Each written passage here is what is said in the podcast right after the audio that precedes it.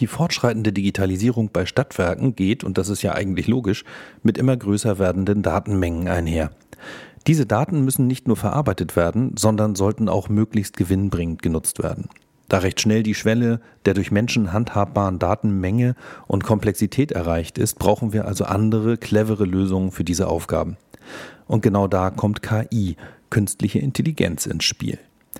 Künstliche Intelligenz und Machine Learning schaffen die Optimierung von Prozessen, wie zum Beispiel in der prädiktiven Instandhaltung, in der Sachbearbeitung, dem Marketing, bei Verbrauchsschätzungen oder dem Energieeinkauf.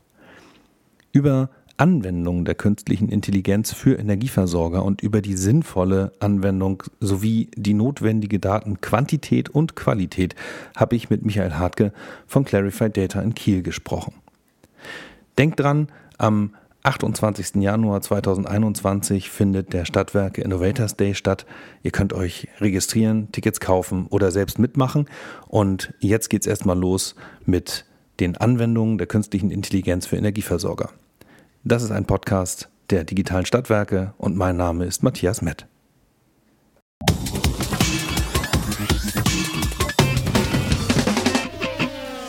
Hallo und schönen guten Tag nochmal nach Kiel äh, zu unserer KI-Instanz Michael Hartke von Clarify Data. Ähm, mir fällt gerade auf, KI, Kiel, hat es nicht das Kennzeichen auch KI? Habt ihr euren Firmensitz absichtlich so gewählt? Das ist der Hauptgrund, ja, absolut. Also Sehr schön. neben meinen Wurzeln hier im hohen Norden. Aber ja, das ist der Grund. Alles klar.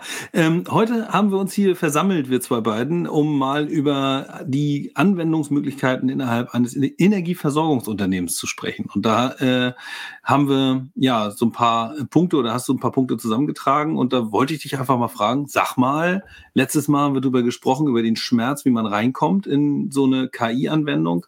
Und ähm, ja, nun brauchen wir mal ein paar Inspirationen von dir. Was gibt es denn da zum Beispiel? Sehr, sehr viele. Also vielleicht, ich weiß nicht, wollen wir mit irgendeinem bestimmten Bereich von dem EVU anfangen, damit wir da einen Schwerpunkt haben. Das mhm. äh, könnten wir zum Beispiel ganz Oder, gut machen. Ja, vielleicht, äh, vielleicht kommen wir von, einem, von so einem Punkt, der vielleicht außerhalb der, äh, der, der ähm, Energieversorgungsbranche kommt. Äh, da gibt's ja auch noch ein paar tolle Anwendungsfälle, die vielleicht auch dicht dran sind an sowas wie Netzbetrieb oder so, also was zum Beispiel Assetwartung und so weiter angeht. Mhm. Da hattest du ja also, ein paar Sachen schon mal erzählt. Also Asset Management, KI-Einsatz, super spannend, Internet of Things, Sensorik-Anwendungen an vielen Ecken. Einfach also ist so mit der Bereich, den, den, den ich mit am spannendsten finde. Gleichzeitig mhm. ist das auch einer der herausforderndsten, weil oftmals die Datenhistorie noch nicht da ist. Es muss viel Bilderkennung und intelligente Sensorik eingebracht werden. Das meiste ist also, das, da kann man nicht ganz so günstig starten. Das ist meistens ziemlich, ziemlich teuer. Es gibt aber super coole Cases. Du sprachst gerade von Kiel. Äh, in Kiel sitzt zum Beispiel, ist auch eng mit Energieversorgern. Viele haben auch den Was die Wasserbewirtschaftung dann mit drin, also sowohl Frischwasser als auch Abwasser. Und mhm. im Bereich Abwasserkanalrohrsanierung ist es notwendig, diese mit äh, Video zu befahren. Und da kommt mhm. zufällig der Weltmarktführer aus Kiel, IBAC. Und die äh, stellen halt wirklich Trucks her, in denen diese ja, Kanalrohrinspektionskameras fest verbaut sind mit den zugehörigen Strom- und Glasfaserkabeln für die Bildübertragung. Und da war es mhm. wirklich so, dass in nahezu Echtzeit sich Leute diese Befahrung angucken, oder nicht Leute, wirklich studierte Ingenieure, sich diese äh, Befahrung angeschaut haben und versucht haben, Risse zu identifizieren in diesen Rohren, wo ich mhm. warten muss. Und dort wird nun aktuell noch explorativ, aber es wird immer besser, wird Bilderkennung eingesetzt, dass wirklich eine KI erkennt, da ist ein Riss, da ist eine Wurzel reingewachsen und das wird dann in dem mhm. Zustandsbericht, der dann wieder für diejenigen, die es warten müssen, den Zustand definiert, automatisch mhm. verzeichnet. Das musste vorher ein Mensch machen. Der saß ja wirklich den ganzen Tag, oder es, also es gibt Ingenieursbüros, wo mehrere Menschen den ganzen Tag sitzen, auf eine Kamera, auf, auf, auf Monitor starren, an dem eine Maschine in Krieggeschwindigkeit durch ein Kanalrohr fährt und schauen, dass er, was da kaputt ist. Das heißt, das ist wirklich auch ein Case, äh, der, der ist sehr cool. Ähm, mhm. es, es wird künstliche Intelligenz eingesetzt. Äh, viel im Asset Management werden langfristige Prognosen von Wartungskosten gefahren. Wirklich fünf Jahre, ja. zehn Jahre, 30 Jahre, wenn ich so ein Wassernetz, ein Stromnetz habe. Äh, und da muss ich Kostenverläufe annehmen. Was passiert da in Zukunft mit meinen Materialkosten? Was sind auch vielleicht Wartungsaktivitäten, die ich bisher noch nie hatte, die aber an verschiedenen Stellen jetzt auftreten könnten. Also Konstellationen mhm. aus bestimmten Materialien von Rohren, aus bestimmten Dimensionen von Stromleitung und Sicherung. Und da kann eben eine KI Simulation bilden für Dinge, die es noch gar nicht gab. Und das bringt mir mehr Planungssicherheit. Das ist einfach ein äh, echt spannender Case. Und einer meiner Lieblingscases, das ist jetzt nicht unbedingt Energiewirtschaft, ist ein bisschen weiter weg, ist aber auch Asset Management und Immobilienmanagement, was auch, wo auch viele Energieversorger mit Kontakt haben.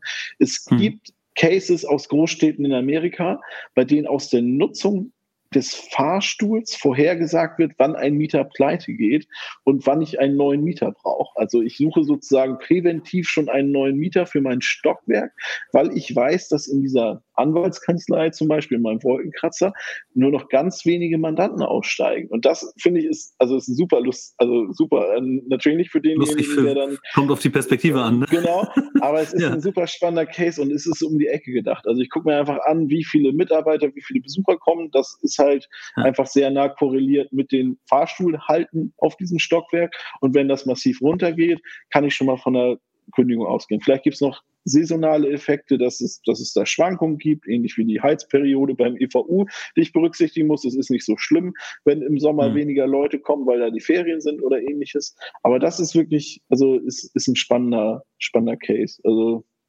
ja. Ist ja cool. Abgefahren. Ja, äh, man kann äh, so schräg gar nicht denken, wie manche Anwendung sozusagen ist, ne? Aber ja, geil. Ähm, ja, also das ist wirklich, also es gibt, das ist wirklich ein Bereich, zum Beispiel auch Predictive Maintenance, prädiktive Wartung statt von festen Wartungsintervallen und ähnlichem auszugehen, ist so eines mhm. der Schlagworte. Das wird an diversen Stellen eingesetzt, sei es in Baumaschinen, sei es jetzt auch neuerdings in einigen Netzbereichen, was nur damit mhm. oft ein Problem ist, was, äh, also ich muss erstmal Sensordaten erfassen, die es mir ermöglichen, den Zustand äh, jetzt gerade zu bestimmen und was gerade so passiert.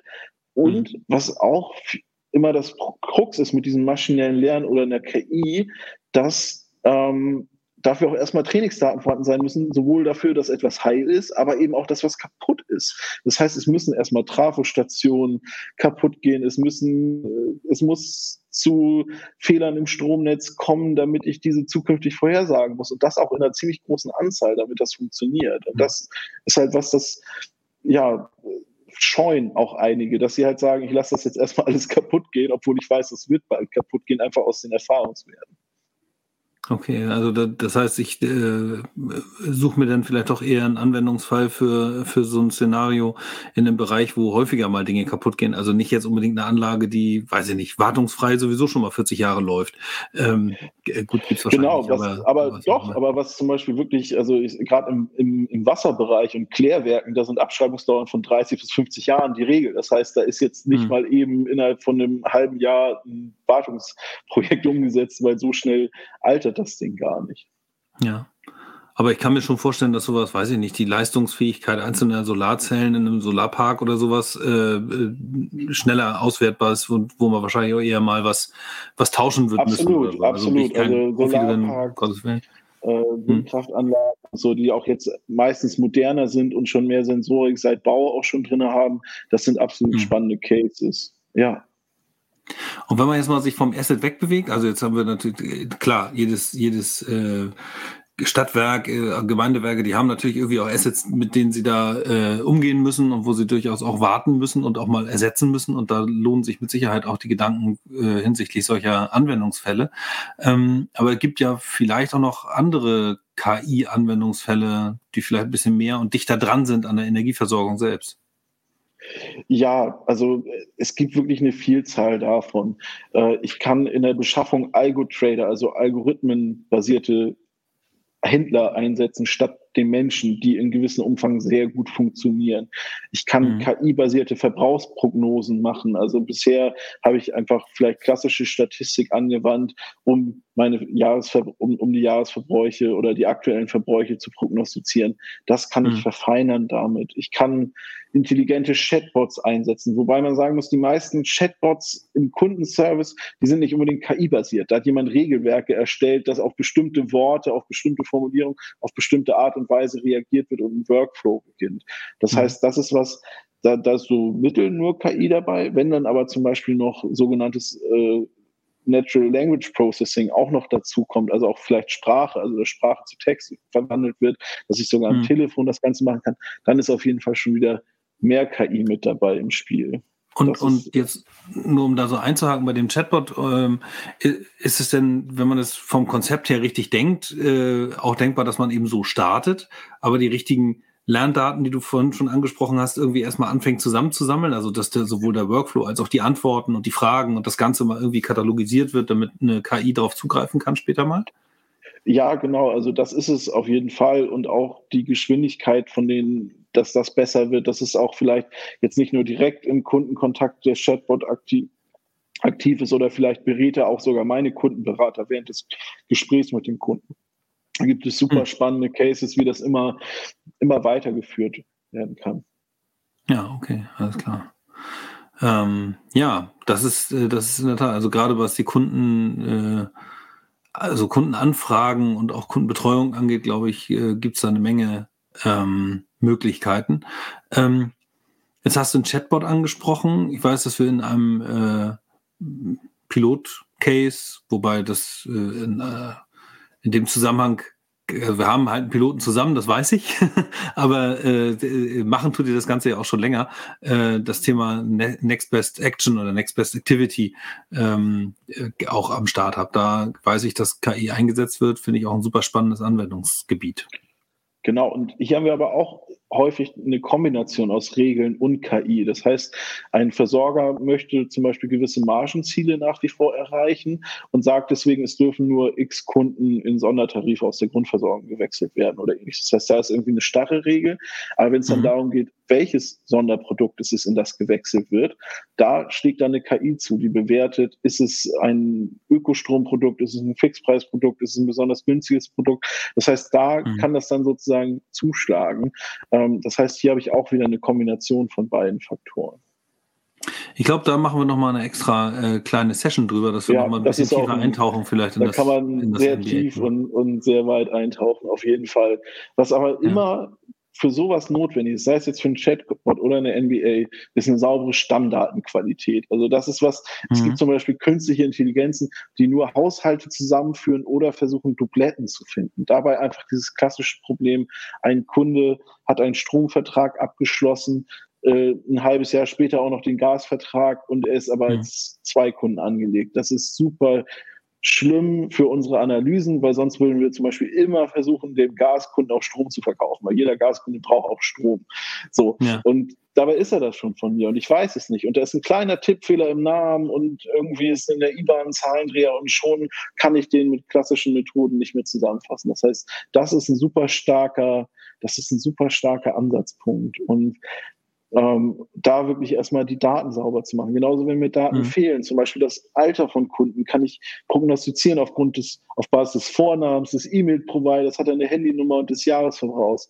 Das ist ein super spannender Case, weil diese, dieses ungefähre Alter eines Kunden, ich will ihm ja nicht zum Geburtstag gratulieren, ist spannend, mhm. wenn ich in den Lebensphasen des Kunden unterwegs bin. Und das ist halt was, da ist, äh, da ist es halt so bei jemandem wie Michael, das ist ein sehr generischer Name. Da gibt es sehr viele sehr junge und sehr alte Michaels, äh, gibt es einfach viele mhm. von. Und da ist es dann aber, wenn ich mir angucke, hat der Michael noch eine T-Online-E-Mail-Adresse, hat der Michael noch eine Faxnummer, dann ist er wahrscheinlich ein bisschen älter. Hat er nur eine Handynummer und eine Gmail-E-Mail-Adresse, dann ist er wahrscheinlich ein bisschen jünger. Und das ist halt mal so ein, so ein kleines Beispiel. Also ich kann mir damit Daten bauen, die ich vorher noch nicht hatte. Ich kann mir damit, äh, kann damit Kundenlebenszyklen konsistenter abbilden. Und ja, das Thema äh, Vertriebsoptimierung mit KI ist eines meiner Hauptsteckenpferde. Also wie erkenne ich, wann kündigt welcher Kunde, welcher Kunde wird, wird noch ein super wertvoller Kunde, ist es jetzt vielleicht noch nicht, aber ich sollte mich darum kümmern. Und auch da mhm. wieder, welche Kunden sind Photovoltaik-affin, welche Kunden sind EMOB-affin. Das ist glaube ich, äh, wenn ich jetzt äh, so darüber nachdenke, auch ein Thema nochmal für, eine, für einen separaten Beitrag, glaube ich. Das, ja. das führt sonst jetzt zu weit im Hinblick auf die Zeit, aber da gibt es super spannende Anwendungsfälle. Ich hoffe, dass da ein paar interessante und neue Cases für unsere Zuschauer dabei waren. Ja, ja, cool. Also gerade das letzte auch, was du gesagt hast, also dieses, äh, was, was kann ich rausfinden äh, und, und wie kann ich diese zusätzlichen Informationen nutzen äh, oder vielleicht auch nochmal verifizieren in bestimmten Maßnahmen irgendwie, in, in, auch in Maßnahmen gerinnen lassen und damit auch Fortschritte irgendwie dokumentieren ähm, durch ja, KPI-Erfassung und so ein Zeug.